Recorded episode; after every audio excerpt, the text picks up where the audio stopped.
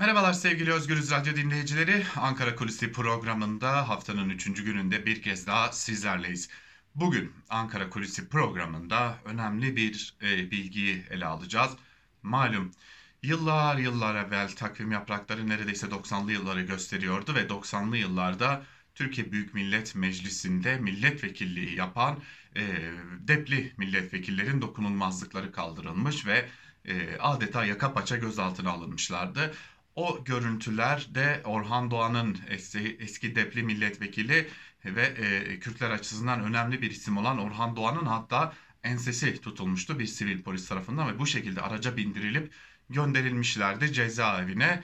Tabi üzerinden yıllar geçtikten sonra e, HDP ile Demokratik Toplum Partisi ile Kürt milletvekilleri tekrar meclise dönmüştü.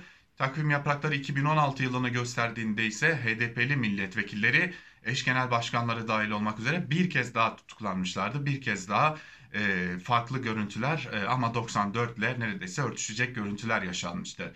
Ve 4 Haziran 2020'de ise yine ikisi HDP'li biri CHP'li olmak üzere 3 milletvekilinin kesinleşen mahkeme kararları Türkiye Büyük Millet Meclisi'nde Meclis Başkanı Mustafa Şentop tarafından okutulmuştu ve 3 milletvekili de o kararların okutulmasının ardından akşam saatlerinde gözaltına alınmış ve cezaevine gönderilmişlerdi. Şimdi benzeri bir tablo ortaya çıkacak. Lakin bu defa öyle görünüyor ki 94'e 90'lı yıllara benzeyen bir tabloyla karşılaşacağız. Neden bahsediyoruz? HDP Kocaeli Milletvekili Ömer Faruk Gergerlioğlu'ndan bahsediyoruz. Ömer Faruk Gergerlioğlu hakkında kesinleşen bir mahkeme kararı bulunuyor. Gergerlioğlu retweet ettiği bir haber nedeniyle e, kendisine verilen 2 yılı aşkın hapis cezasının onaylanmasının ardından aslında bu kararı bekliyordu. Bunun yaşanacağını biliyordu.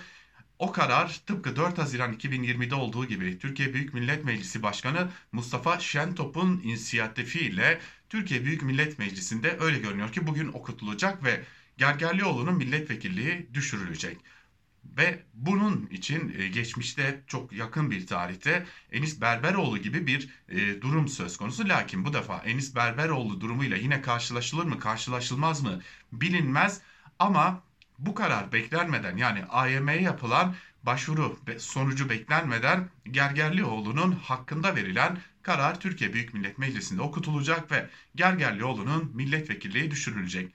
Milletvekilliğinin düşürülmesinin ardından Gergerlioğlu'nun gözaltına alınması ve ardından da cezaevine gönderilmesi bekleniyor. Yaklaşık bir yıl 10 ay kadar bir sürede aldığı ceza nedeniyle cezaevinde hapis yatacak. Bir yıl 10 ay sonra eğer hakkında başka bir dava açılır ve başka bir davadan tutukluluk kararı ya da kesinleşmiş bir hüküm verilmezse tahliye edilecek.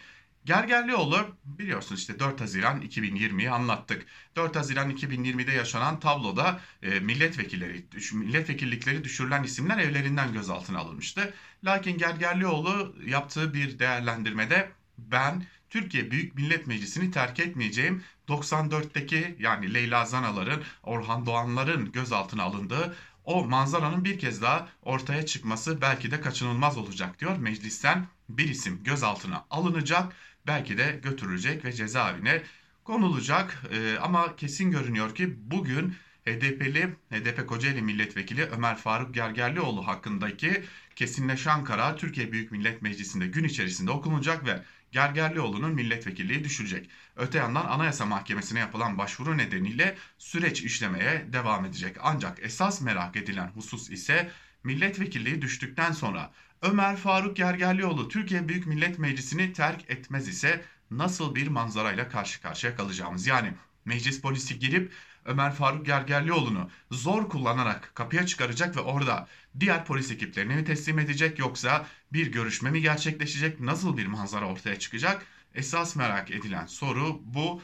Ancak bir kez daha tekrarlayarak bitirelim. Öyle görünüyor ki HDP'li, HDP Kocaeli Milletvekili Ömer Faruk Gergerlioğlu'nun bir haberi retweet etmesinden kaynaklı 2 yılı aşkın aldığı ceza kesinleşmişti ve o cezanın kesinleşmesine dair karar Türkiye Büyük Millet Meclisi'nde kuvvetle muhtemel bugün okutulacak ve Gergerlioğlu'nun milletvekilliği düşürülecek. Esas soru Gergerlioğlu meclisi terk etmediğinde ortaya çıkacak manzara ne olacak? Bugün gün içerisinde de bunları yakından takip ediyor olacağız diyelim. Ankara kulisini bugünlük noktalamış olalım. Yarın bir başka programda görüşebilmek umuduyla. Hoşçakalın.